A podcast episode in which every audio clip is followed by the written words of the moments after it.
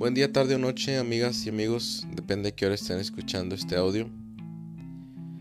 Bienvenidos a una edición más de, de todo un poco el podcast. Hay un dicho muy popular en mi país, México, que dice que no hay mal que por bien no venga. A veces lo podremos cuestionar, podríamos pensar que es ilógico definitivamente que algo que de entrada nos genera una sensación negativa, una sensación de tragedia, de preocupación, de miedo, de tristeza, pueda traer consigo algo positivo. Eh, pero yo creo que pensando un poquito, cada uno de nosotros empieza a buscar algún momento o puede identificar algún momento en donde podamos de alguna manera decir, ¿sabes qué? Es que si esto no hubiera pasado, que aunque me dolió, que aunque sufrí, que aunque batallé, tal vez no hubiera tenido esto otro. Se llega a decir, a lo mejor desde otro plano, que las, eh, que, las eh, que la fortuna viene precedida de una tragedia. No es que vayamos buscando por el mundo tragedias para que nos pasen este tipo de cuestiones, pero alguna reflexión debemos tener. Definitivamente eh, podemos hablar por el mundo en que los tiempos actuales, hablo de mayo del 2020, pues nadie los esperaba.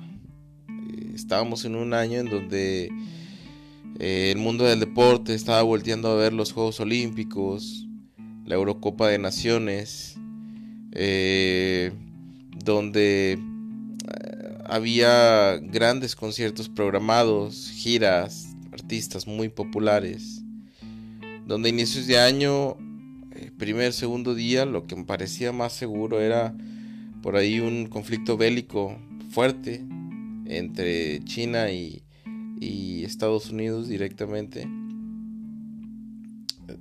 relacionado también un poquito con, con Corea, pero digo, habrá quien genera o, es seguidor de estas teorías de conspiración en donde de alguna manera eh, se piensa que el conflicto eh, está siendo a raíz de alguna eh, guerra biológica, algo parecido. Digo, ese es otro tema y tal vez lo podemos hablar en algún otro espacio. Pero, pues a nivel general, salvo algunos países que no están muy apegados a las indicaciones de la OMS, es, un, es una etapa en donde lo más frecuente es no salir eh, de casa. Lo más frecuente es que no haya eventos masivos, que no haya viajes, que no haya vacaciones, que no haya playa, que no haya turismo. Entonces, cuando pasa todo esto, ¿qué hacemos? Si se dan cuenta hay como una especie de, ciclo, ¿no? El, duelo, la negación, el enojo, la tristeza, luego la ansiedad, luego la calma y luego es como un retorno de todo y, y, se vive de muchas maneras, ¿no? Hasta que hay un punto en donde, bueno, a ver, esta es nuestra realidad, con eso tenemos que convivir. ¿Qué podemos hacer ahora? Otro ámbito amigas y amigos, muy importante es eh, la cuestión escolar. Imagínense, eh, vamos, a, vamos a ponerlo en particular en la clase media, media baja, ¿no? un sector de la población que normalmente tiene acceso al estudio eh, de carácter público o privado, pero mayormente presencial en donde esta persona sabe, mm, yo creo que a los 7 años ya se terminó de dar cuenta, si no es que desde los 5, que los próximos 19, 18, 19, 20 años de su vida iba a estar eh, yendo eh, por algunos lapsos de meses, ya sea bimestre, eh, tetramestre o semestre, diariamente a la escuela. Hablo de un trayecto, ¿no?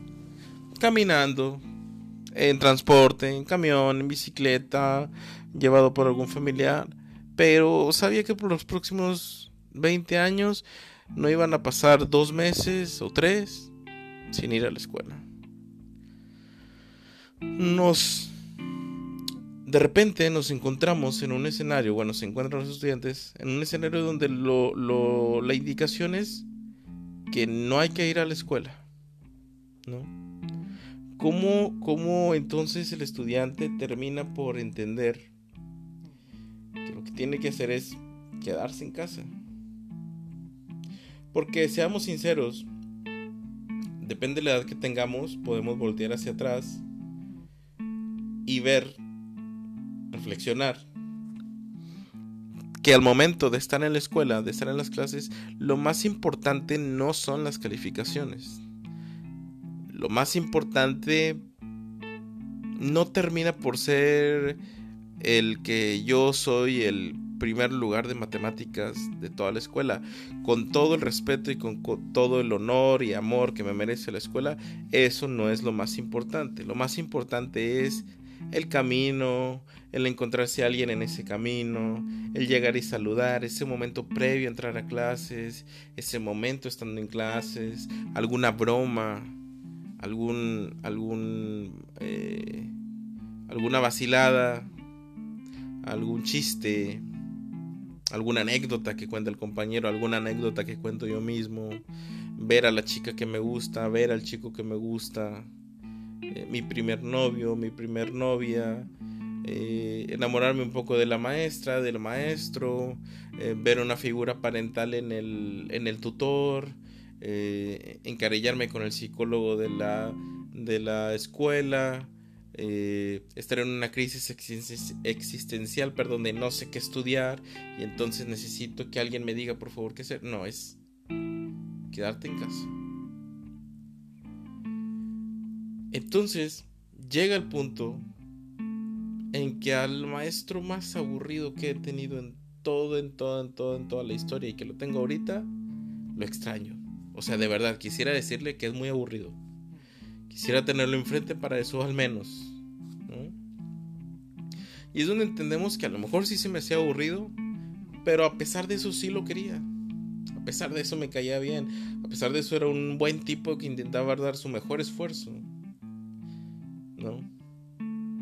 Y a lo mejor, maestro, extraño a ese, esa, extraño ese dolor de cabeza del ruido de los alumnos, ¿no? Y es cuando entonces hay tal vez una desmotivación, una ligera, un ligero rasgo o entorno depresivo, melancólico de todo lo que extraño. Sin embargo, amigas y amigos, no quiere decir que porque eso se extrañe, que me incluyo, yo extraño dentro de mi contexto, que al día de hoy no es tal cual el escolar, bueno, un poco, en cierto modo, pero, pero sí lo extraño. Sí les puedo decir que si, si tuviera el poder de decir, oye, ya mañana eh, estoy otra vez ahí, o puedo lograr que todo este contexto pueda llevarse a cabo, lo hago, téngalo por seguro. Pero entonces, ¿a qué nos invita o a qué podemos estar? Eh, ¿Ante qué oportunidad podemos estar? La, tendencia ahorita y, lo que nos hemos dado cuenta es del poder de, la tecnología, de la videollamada, de, Zoom, ¿no? O sea, eh, créanme que si alguien ha adorado la cuarentena, es, a las personas de, de Zoom porque su aplicación es un boom total, ¿no? Pegado por ahí a TikTok, ¿verdad? Que es de otro ámbito, pero también tuvo un repunte muy, muy importante. Entonces, la tecnología para muchos que lo veían como mal vista, como solo es Facebook, WhatsApp, subir fotos, este, mandar videos, es visto como una herramienta de comunicación real cuando no la puedo tener en físico. Hablamos de la posibilidad de que la gente que trabaja en casa parece que hoy trabaja más que cuando estaba en la oficina.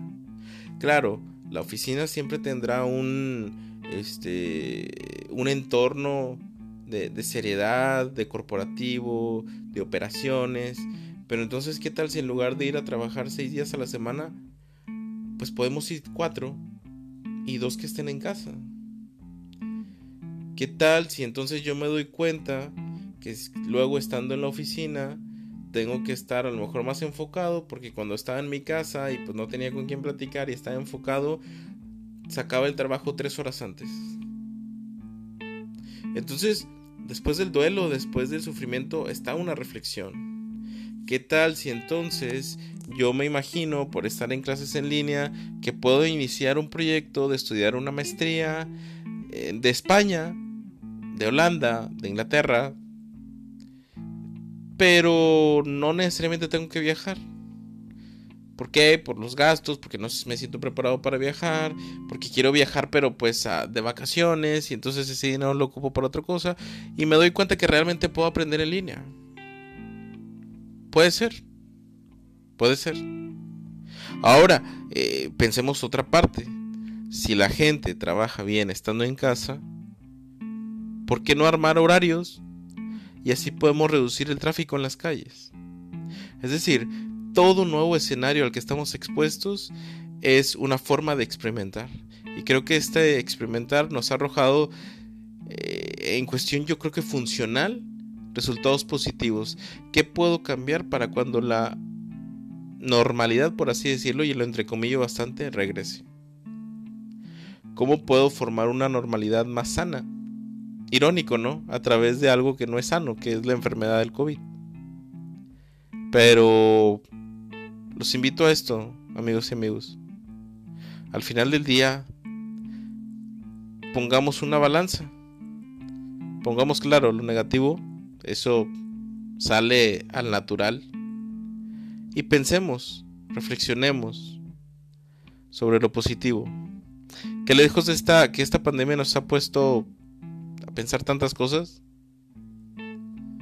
Eh, tengan por seguro que de cada acto, de cada evento, acontecimiento que tengamos, jugar con esa balanza nos puede hacer sentir satisfechos, tranquilos, en paz con nosotros mismos y con lo que genera en nosotros cada cosa que vivimos. Gracias por escucharme y nos estamos comunicando posteriormente. Que tengan muy buenas noches.